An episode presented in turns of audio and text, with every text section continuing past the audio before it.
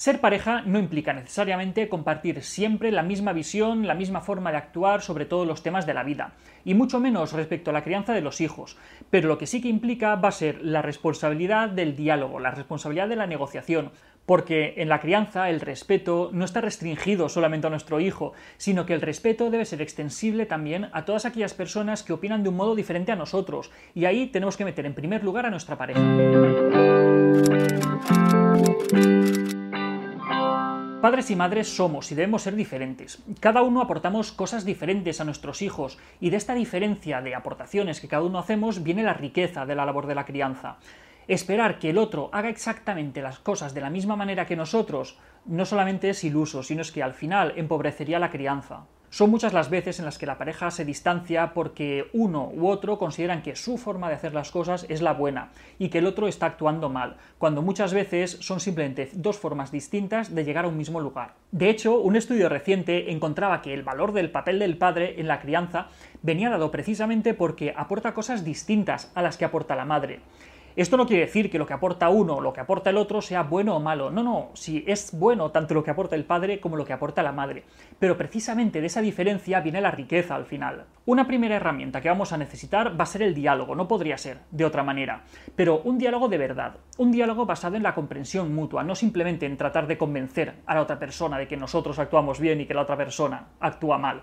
Va a ser un diálogo en el cual va a ser necesario comprender al otro y esto nos va a llevar en algunas ocasiones a ceder, porque sin una buena dosis de flexibilidad, el diálogo al final no es posible. También debemos tener en cuenta que no todos los temas son igual de importantes. Mientras que hay asuntos en los cuales va a ser muy fácil ceder porque son temas más menores, más del día a día, más pequeños, va a haber otros en los cuales va a ser muchísimo más complicado y ahí es donde el diálogo y la capacidad de negociación van a ser muchísimo más importantes.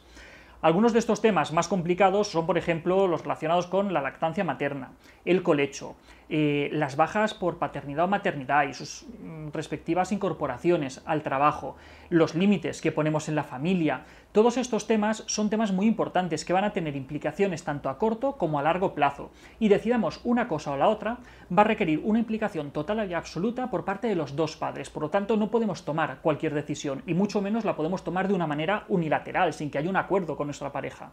Muchas parejas esperan a que se presente la situación para entonces hablar, negociar y decidir si actuar de una manera o de otra. Pero en estos temas tan grandes necesitamos un tiempo extra y muchas veces el mejor momento para hablar de estos temas va a ser antes del nacimiento de nuestro hijo. Si dedicamos el tiempo a hablar sobre esos temas, van a hacer que la pareja esté mucho más cohesionada, que vaya a tener muchas más oportunidades de ir compartiendo un mismo marco alrededor de la crianza, con lo cual va a ser más difícil, que no imposible, que después nos encontremos con que tenemos puntos de vista diametralmente opuestos con nuestra pareja. Sí que es verdad que muchas parejas dicen, bueno, claro, pero es que cuando hablamos de estos temas es que siempre acabamos discutiendo. Bueno, discutir no es malo, lo que es malo es pelearse, pero discutir, que es intercambiar opiniones de una manera civilizada, no es que no sea malo, es que es positivo, es bueno y es constructivo.